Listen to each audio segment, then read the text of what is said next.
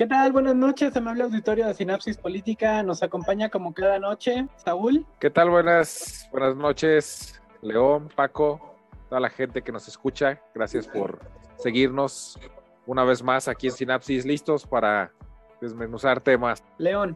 Gracias, Paco. Gracias, Saúl, amable auditorio. Buenas noches. Pues precisamente Sinapsis entrando a una cita más con lo que es con lo que es el fortalecimiento, el empoderamiento de la sociedad en torno a lo que es el devenir político, en torno a lo que es el devenir de, una, de, un ejercicio de gobierno que debiera de ser en todo nuestro beneficio, pero que requiere desde luego de nuestra participación comprometida. Bienvenidos a Sinapsis. Arrancamos tema, Paquito. Yo soy Paco Castañeda y esto es Sinapsis Política. ¿Qué está pasando aquí? El presidente dice, se acabó la corrupción y aparecen nuevamente los guachicoleros.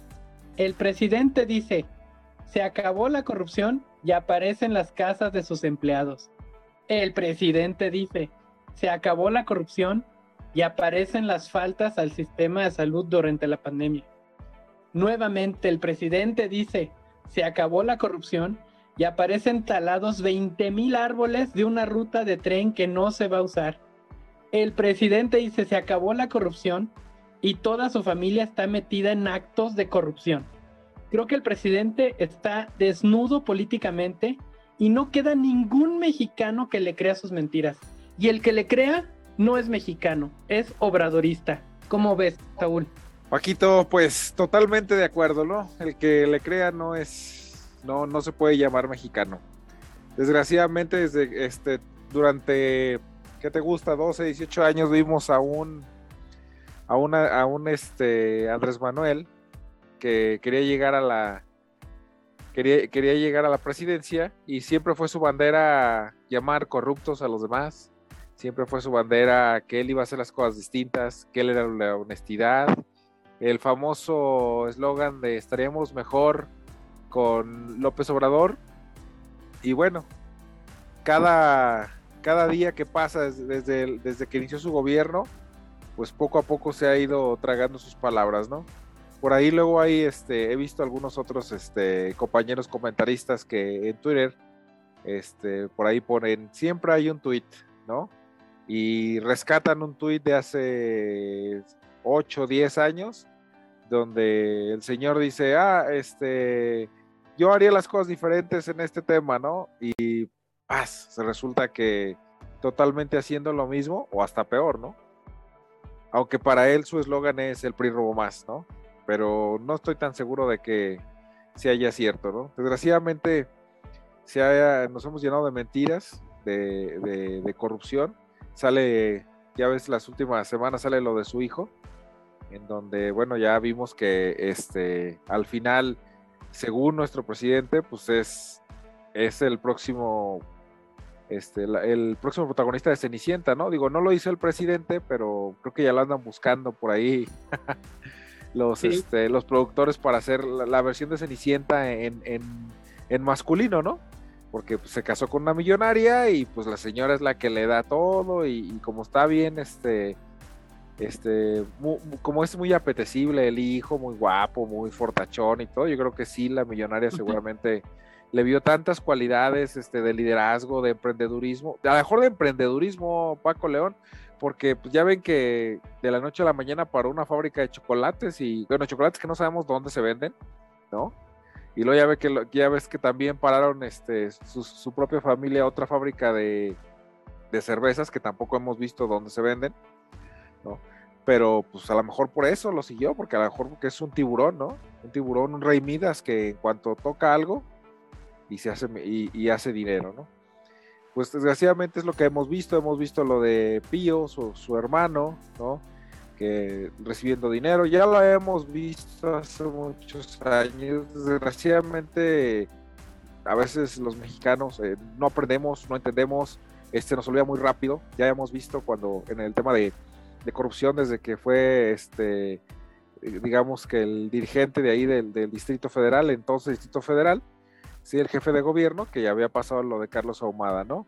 Con que si bien no sale él, pero pues era gente de su equipo que estaba recibiendo ese dinero y que después este señor Bejarano pues terminó ahora en su gobierno pues con un buen puesto.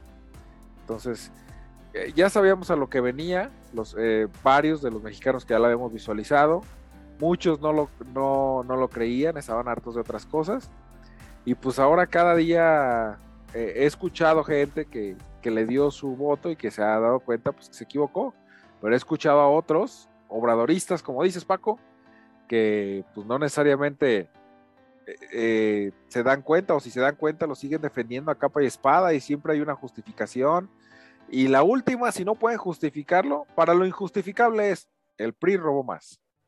Entonces ah, es, ah, está bien que me roben, ¿no? Pero no sé si se acuerdan, Paco León, nada más este, para terminar mi primera aportación. Antes había un. Cuando llegó Acción Nacional al, al gobierno, era el eslogan era, o lo que defendían los priistas era, pues es que el PRI robaba, pero dejaba robar, ¿no? Ah, ahora, ahora es el PRI robo más, ¿no? Entonces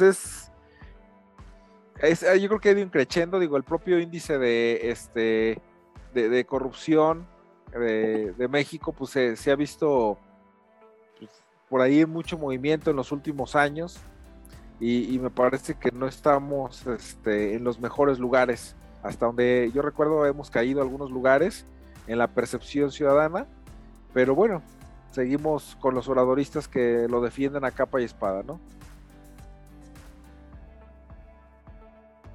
Completamente de acuerdo, Saúl. Fíjate, el presidente dice 90% honesto, 10% corrupto. Digo, capaz. Y la canasta básica es incomparable. La gasolina es, está imparable. El gas impagable. El limón está impagable. La situación del Omicron en el país es insostenible pero hay que darle un premio mundial al SAR anti-COVID. Se dicen ecologistas y truenan las energías limpias. Los programas sociales están en la lona. Tirar el dinero a lo bruto no ha hecho más que aumentar el número de pobres en el país.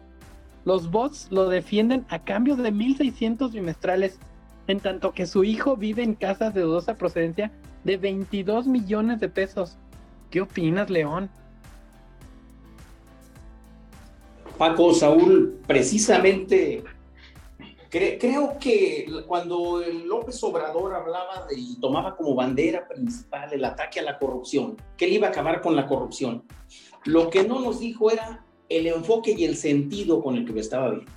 Para él acabar con la corrupción es absorberla toda, él, su familia y sus cuates, porque pareciera que ahora toda la corrupción está concentrada precisamente en la familia del presidente de la República y de su equipo de trabajo. Y por ahí pues podemos recordar desde luego que uno de los de lo que sería el, la figura más emblemática de la corrupción en México, como es Manuel Bartlett, él eh, bueno, hay que agradecer a Carlos Loret que nos ha dado por ahí maravillas, joyas maravillosas de periodismo, de investigación, y él saca a relucir las 24 casas o residencias o mansiones que tiene Bartlett y de las cuales las tiene ocultas eh, con prestanombres. Eh, creo que Bartlett han, tomado como defensa precisamente que, que, las esposas son las dueñas, ¿no? Las grandes millonarias, las grandes dueñas de la riqueza. Las esposas que Bartlett no justificaba y todo puso a nombre de su mujer y dijo, yo no tengo nada. Luego con Bartlett también su hijo, todas las tranzas que hizo con la venta de los respiradores al, seguro, en donde les triplicó el costo y fueron contratos súper millonarios con unos sobreprecios exagerados. Entonces, la corrupción ahí ha encontrado en la figura de Manuel Bartlett precisamente lo que sería la remembranza del pasado más corrupto de las épocas del PRI, atraído a esta época de Morena, pero santificado, ¿no? En donde la corrupción ahora está permitida y no existe corrupción para ellos. Viven en un mundo imaginario donde al parecer ellos ya desaparecieron en ese mundo imaginario la corrupción, pero la corrupción sigue latente, sigue existiendo y sigue dándole de topes a López Obrador a cada momento. Hay que recordar los casos de Pío cuando andaba recolectando moches, recolectando sobres precisamente para la campaña y para que López Obrador multiplicara sus 200 pesitos o que no gastara sus 200 pesitos de la cartera que siempre traía y de esos 200 pesitos han sido maravillosos, ¿no? Pues está, está mejor que la gallina de los huevos de oro esa cartera de López Obrador y de esos 200 pesos, mano. Porque es una fuente que nunca se acaba. De esos 200 pesos ha salido para que el chocoflán o el hijo menor de López Obrador viva en la opulencia, viva estudiando en las mejores escuelas, las más caras de Estados Unidos, y también pues para que el muchachito ande por ahí presumiendo una vida de una vida, una vida, digamos, una vida de mucho, de mucho lujo, de mucho, de, mucho dispendio de recursos. Por el otro lado, hay que recordar también el caso de, el caso de Pío, decía de los, moches de los sobres, que es el hermano, investigación que nunca se hizo. A Pío lo encontraron incluso en las Islas Caimán, viendo por allá los negocios clásicos en lo que es el paraíso financiero, el paraíso fiscal, a donde van toda la evasión, la evasión, la evasión, la evasión económica. Y luego Felipa, una prima de López Obrador, más otra vez de la familia, en donde con ella Pemex hacía jugosos y millonarios contratos en donde por hacer cualquier cosa le pagaban millones y millones. Entonces también por ahí doña Felipa fue un caso en donde la corrupción familiar de López Obrador salió a reducir. Hay otro hermano, nada más que ahorita se me fue el nombre del otro hermano que también trae por allí envuelto en corruptelas.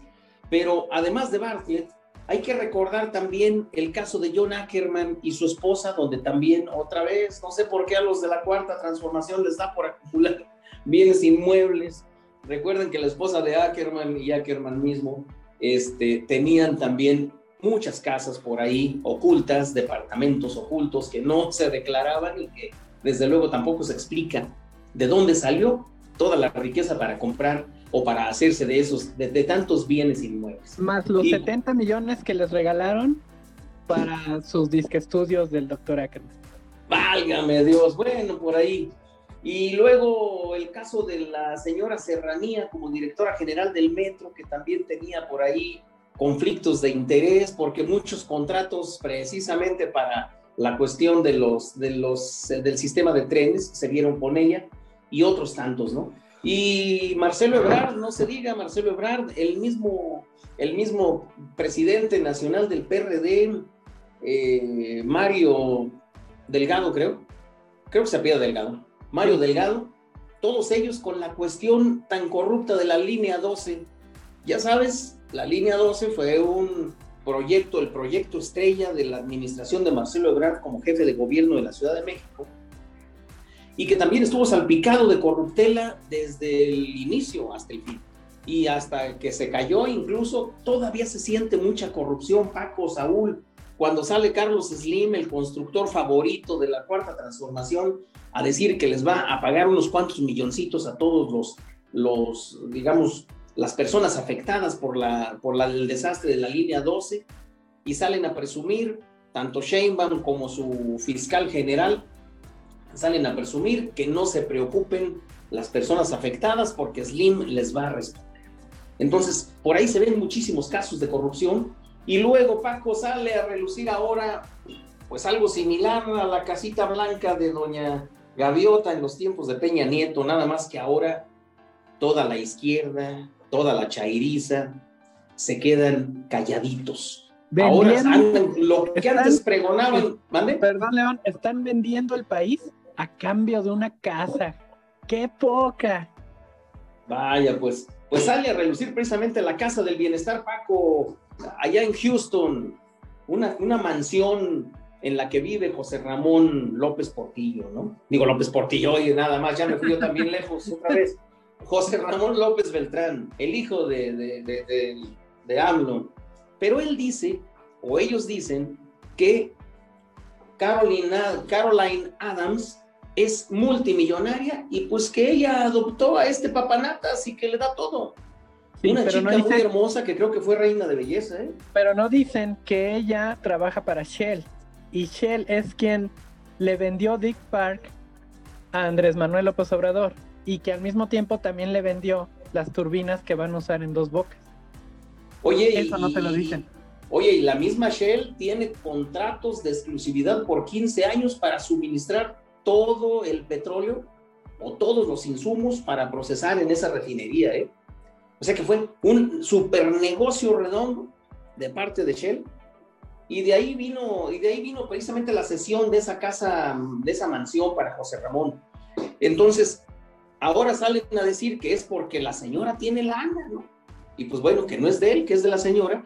Y ahora la chairiza que antes golpeaba a Peña Nieto con la gaviota, ahora sí lo creen y ahora dicen que qué de malo tiene que haya gente. Se tienen que, tragar sus palabras, cada una, se tienen que tragar sus palabras. Paco, eso nos lleva a otra vertiente política que domina ahorita el país, Paco Saúl, y es la vertiente del engaño, la vertiente de la mentira.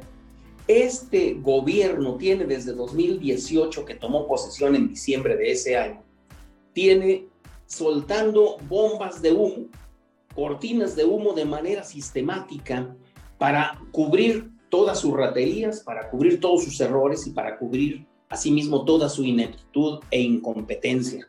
Entonces, han hecho del engaño y han hecho de la mentira también un modus vivendi de la política nacional han hecho de la mentira y del engaño la principal política pública de trabajo. Y todavía se dan el lujo de querer descalificar a toda la prensa crítica, la prensa consciente, que sí quiere sacar a relucir la verdad y que sí quiere hacer investigaciones de fondo que tengan que ver precisamente con el ejercicio honesto y legal de la función pública. Entonces, mandan a una muchachita una muchachita que se la pasa trastabillando, leyendo mal y ofendiendo y discriminando y agrediendo a toda la prensa. A personas que son influencers en las redes, en las redes sociales también pasan por el mismo rasero, también pasan por el, mismo cadalso, Paco. Saúl, es increíble cómo han hecho de la mentira una, una función pública. Y ahí tienes que ahora es imposible saber qué de lo que dice Presidencia de la República es cierto o es verdad y qué es mentira. Y eso nos lleva a la política. Querían llegar a ese punto, ¿no, León? A ver, sí. Creo, creo que querían llegar, precisamente era, era el punto donde ellos querían llegar, que no se diferenciara la verdad de la mentira para poder salirse con la suya. Pues sí, han hecho de la mentira ya un modus vivendi, te digo.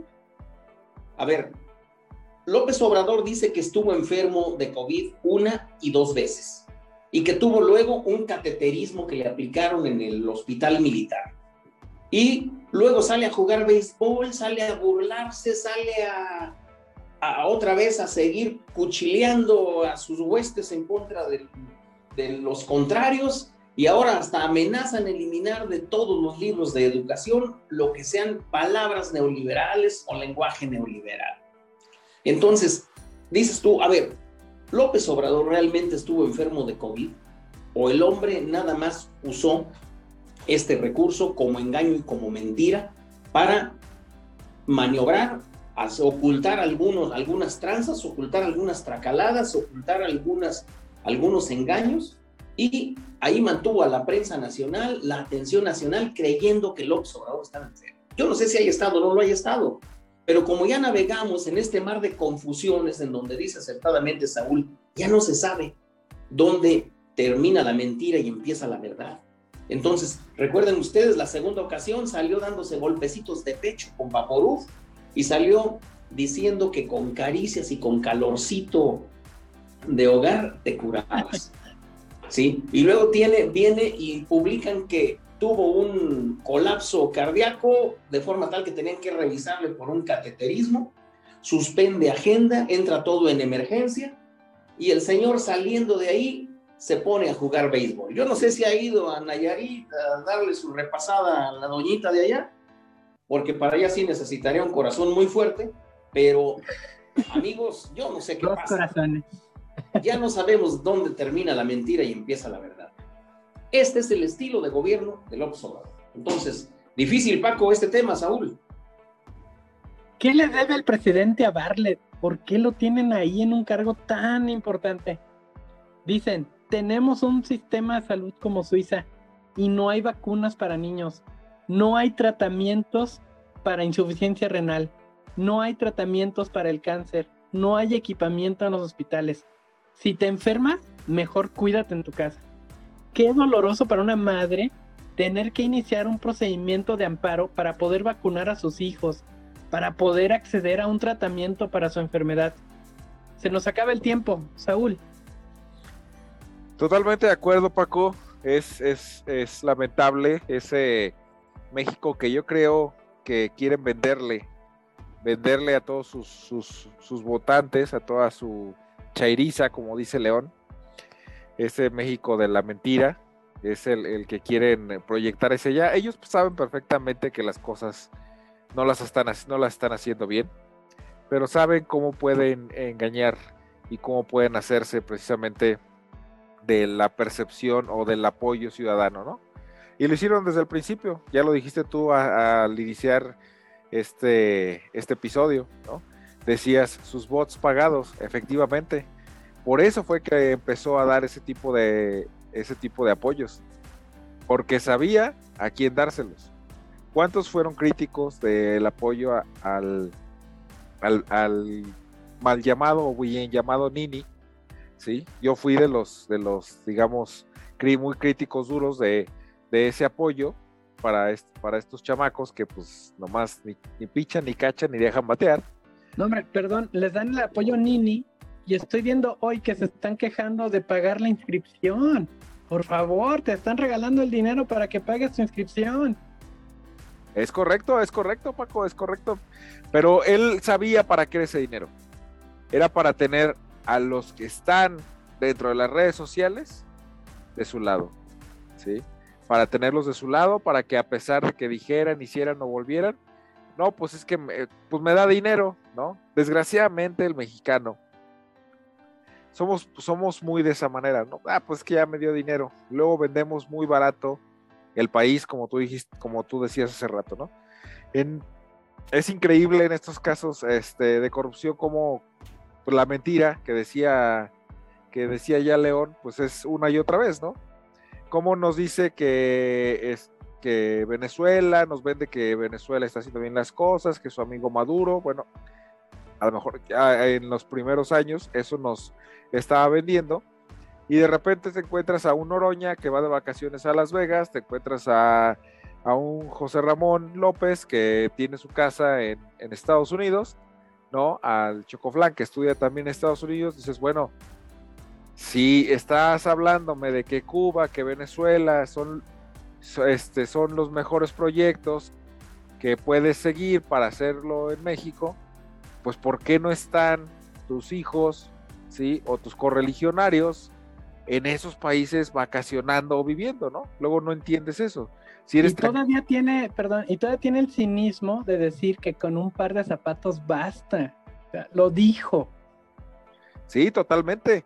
Porque eso es lo que quiere meter, quiere meter en, el, en, la, en la mente precisamente de todos sus, este, de, de todos sus fans y seguidores, es ustedes no pidan, ¿sí? Porque no hay, porque ya no lo llevamos todo, ¿no? Esa es su, mentalidad. Así es, Paco, pues desgraciadamente es corrupción y mentira y pues a ver hasta dónde topa esto, ¿no? Ahora viene su dichosa consulta para este, validar si queremos o no que se vaya. La verdad es que yo creo que nadie quiere que se vaya, digo, la mayoría no quiere que se vaya, yo no quiero que se vaya. Yo quiero que termine y que ya quede este, su sexenio ahí y, vamos con lo que sigue, ¿no? Pero no quiero que se vaya porque luego lo vamos a hacer mártir. Si es que no terminó, es que no, tuvo la oportunidad, no, no, no, que termine, ya sea como sea, y ya que se retire el señor. Pues así es, Paco, pues hay que esperar qué más viene. Tratan de decirnos que la seguridad ha mejorado. ¿Para quién? El presidente saludando a la madre del Chapo, liberando a Ovidio, defendiéndolos públicamente para que Estados Unidos no pueda entrar a México a capturarlo. Los narcos son amigos, pero los periodistas son pasquines, vendidos, conservadores, neoliberales. Urge de verdad que se nos presente a los mexicanos un comprobante verídico del estado de salud, de salud física, mental y emocional del presidente, porque de verdad nada les está funcionando. ¿Tuvo el cateterismo o no lo tuvo? ¿Solo quiere seguir haciéndose la víctima? ¿Seguir llamando la atención y ocultar cualquier otra política en contra de México? Todos los rubros en esta administración están peor que nunca. Los mexicanos tenemos que unirnos para enderezar el camino. Se puede. ¿Qué opinas, León? Paco, Saúl, bueno, precisamente haciendo un recuento de lo que llevamos de esta administración, pero sobre todo de lo que llevamos que lamentar por el daño que se le está haciendo al país. No solamente todo el presupuesto vertido en lo que es la construcción de una refinería que no va a servir para maldita la cosa, como es Los Bocas, o de un tren Maya que ya se ha tragado dos veces el presupuesto porque son tan malos los diseñadores que tienen que estar haciendo cambios sistemáticos en el proyecto que significan, significan la multiplicación de costos. Entonces, yo creo que la ineptitud ha sido ahora sí que una piedra angular en referencia a lo que es este gobierno, la ineptitud. La ineptitud nos tiene con un acoso del COVID en una cuarta ola en donde estamos teniendo diario arriba de 30 mil, 50 mil contagiados y teniendo más de 700, 800 muertos por día por el COVID. Llevamos ya casi 350 mil muertos precisamente caídos por el COVID. Y no, no se ve, no se ve una política pública en cuestión sanitaria que sea efectiva para la contención del COVID, para el tratamiento, para el cuidado, porque tampoco hay una línea de concientización social para tomar las previsiones correspondientes que nos permitan hacer manejable el COVID. Lamentablemente, lo del COVID, bueno, pues es un, es un daño mundial. No podemos decir que lo haya provocado la cuarta transformación, ciertamente. Ellos no crearon el, el, el coronavirus, pero ellos sí crearon esta situación de abandono, de indolencia, de negligencia, negligencia criminal en donde han dejado a la población a su suerte. Y con un sistema colapsado, sistema sanitario colapsado, porque el tal Insabi no sirvió para maldita la cosa. Ni hay instalaciones médicas adecuadas, ni hay equipamiento de primer nivel, ni hay cuadros de medicamentos los que deben estar, ni los básicos. Entonces hay muchísimo abandono. Ciertamente tenemos tantísimo niño y mujer que por el cáncer ahorita es fatal la consecuencia de tenerlo. Y luego tenemos a un subsecretario, a un secretario de salud oculto como avestruz con la cabeza en el suelo escondiéndose de cualquier responsabilidad.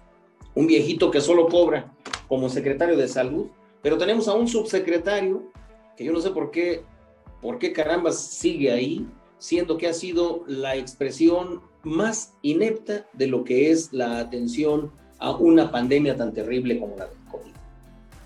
Eh, tenemos de igual manera, de igual manera tenemos lo que es la desatención a la problemática nacional, cuando López Obrador se dedica también a dispersar o a tirar el dinero hacia lo que son sus amigos extranjeros. Mandó mucho dinero para programas de un disque de Sembrando Vida a El Salvador y no sé qué otra parte de, de, Centroamérica. Y ahora anuncia, bueno, y también mandó muchísimos pertrechos de guerra, ¿eh? mucho presupuesto en pertrecho de guerra para Cuba cuando las manifestaciones y cuando el movimiento libertario de vida, de vida y libertad andaba muy fuerte. Y ahora amenazan con regalarle otra vez millones de dólares a Cuba para desarrollar programas sociales. Programas sociales que al pobre cubano no le llegan. El cubano sigue viviendo en la miseria, sigue viviendo en en un, sistema pauperizado por un gobierno. Yo no sé por qué los gobiernos izquierdistas, de verdad, no hacen por su pueblo más que empobrecerlo y someterlo a lo que son estándares de pauperización exagerada y de muerte. Y luego viene también ahora, pues la revocación de mandato. Se va a tirar muchos miles de pesos, se van a tirar en un montaje organizado por la presidencia de la República para ver si el pueblo quiere que siga o no siga el Señor. La naturaleza de la revocación de mandato en un sistema democrático es un recurso de la sociedad para poner en tela de juicio, para someter a juicio, para someter al escrutinio público la labor de un gobierno, para ver si lo puede correr en caso de que sea demasiado el daño que le esté haciendo y que la sociedad considere que ya no debe seguir. Pero aquí quien lo está utilizando, quien lo está promoviendo, es precisamente la presidencia de la República, es el gobierno. La sociedad no lo está pidiendo porque la sociedad no quiere que se tiren tantos millones, miles de millones de pesos a la basura cuando hay tantas necesidades en las cuestiones sanitarias, en la cuestión de obras públicas, en la cuestión, en la cuestión de sistemas carreteros, en la cuestión de, salud, en la cuestión de seguridad. ¿Cuánto hace falta el dinero? También traemos un rubro que, del, del, del, que poco hemos hablado, pero es el rubro, el rubro de la enajenación, Paco, Saúl. Muchos nos preguntamos, caramba, ¿qué pasa? Que una buena parte de la sociedad mexicana no se da cuenta del engaño, no se da cuenta de la corrupción, no se da cuenta de que le están dando solamente a tole con el dedo. ¿Qué pasa? Que algunos índices de popularidad de AMLO siguen en buen nivel. Aunque para la revocación de mandato ahorita dicen que en enero bajó muchísimo la aceptación y la revocación va a salir muy mal, ¿eh? va a salir muy contradictoria a las intenciones del PG. Pero ¿qué pasa? ¿Por qué hay ese nivel de enajenación donde hay gente todavía, hay mucho, mucho segmento social que defiende a capa y espada, aunque estén nadando en la miseria, defiende a capa y espada a este gobierno? Pues simple y llanamente hay que recordar ejemplos como el de Pigmenio Ibarra, donde más de 150 millones de pesos se le otorgaron en un préstamo del gobierno de la República para, para su empresita, empresa que hace montajes, empresa que hace, eh, que hace videos para resaltar el trabajo de la administración. Y además préstamo que yo dudo que vaya a volver, que vaya a volver a las arcas nacionales. Y como él, muchísimos chayotes, recuérdese todos los, todos los paleros que van siempre a las mañaneras y que reciben muy buena lana, creo, por alabar y por darle coba a las mentiras que el les regalan les regalan el DIF, profe, les regalan el DIF por estar alabando al, al presidente. Bueno, y a algunos periodistas nos han hecho también cónsules, creo que hubo, hubo una cónsul que era muy crítica del peje porque decía que no le habían dado todavía nada y le dieron un consulado, ¿no?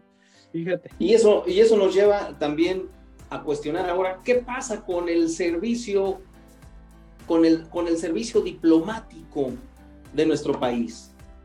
Estamos en conflicto con Panamá por la situación de una propuesta de embajador que hizo la presidencia de la República y que comenzaron a salir sus trapitos al sol de ser un acosador y de ser una persona non grata. Y luego Panamá también también revierte esta intención del peje cuando lo descalifica y dice no lo aceptamos. Ahora están por mandarles a una señora que se dedica al baile, a la danza, a la marihuana y a muchas locuras, ¿no? Creo que ya Panamá se volvió a manifestar en contra de la aceptación de este tipo de personas como representantes diplomáticos de nuestro. De igual manera, es muy importante resaltar que a Morena le está yendo como en feria en lo que sería el trabajo de imponer candidatos, el trabajo de manejar la estructura política o la estructura electoral de su partido. Mario Delgado ha sido aporreado ya en dos ocasiones. La última fue en Aguascalientes, donde otra vez, igual que en Durango, mentadas de mamá y, y insultos. Huevazos. Lo apedrean. Yo creo que esto no es augurio de nada bueno para Morena. Y desde luego, desde luego el malestar nacional, el malestar nacional no se puede ocultar y no se puede comprar, aunque quiera gastar el peje todo el presupuesto nacional. Paco Saúl, el enajenamiento es la otra vertiente contra la que tenemos que luchar y por eso, y por eso Sinapsis trata siempre de proporcionar información, de generar opinión, corriente de opinión ciudadana, compañeros. De ahí la importancia del trabajo de sinapsis, el trabajo de iniciativas como esta. Sí, vamos a seguir adelante. Y discúlpenme, pero los gobiernos humanistas como opción política siguen paralizados, reaccionando en vez de proponer, reaccionando en vez de actuar, reaccionando en vez de tomar su papel histórico como defensores del país, reaccionando en vez de cómo darle la vuelta a las estadísticas en los estados que se juegan este año. Amigos, se nos terminó el tiempo. Quiero agradecerles por estar aquí. Gracias a los que nos escuchan. Gracias, Saúl. Muchas gracias por este espacio, por escucharnos. Estamos aquí a la orden para sus comentarios en las redes sociales. No olviden escribirnos, darnos like. Gracias, León. Muchísimas gracias a ti, Paco, Saúl, a nuestro amable auditorio. Gracias por permitirnos entrar en sus hogares. Gracias por permitirnos estar en su preferencia. Y ciertamente Sinapsis, al igual que ustedes, está preocupado porque generemos ciudadanía y porque generemos opinión muy consciente, muy crítica. Tenemos que recuperar nuestro país y tenemos que recuperar el futuro de nuestros hijos y de nuestros nietos. México merece mejor futuro. Adelante, Paco. Nos vemos en Spotify, nos vemos en Facebook, nos vemos en Twitter, nos vemos en Instagram. Recuerda que juntos hacemos Sinapsis Política. Hasta luego.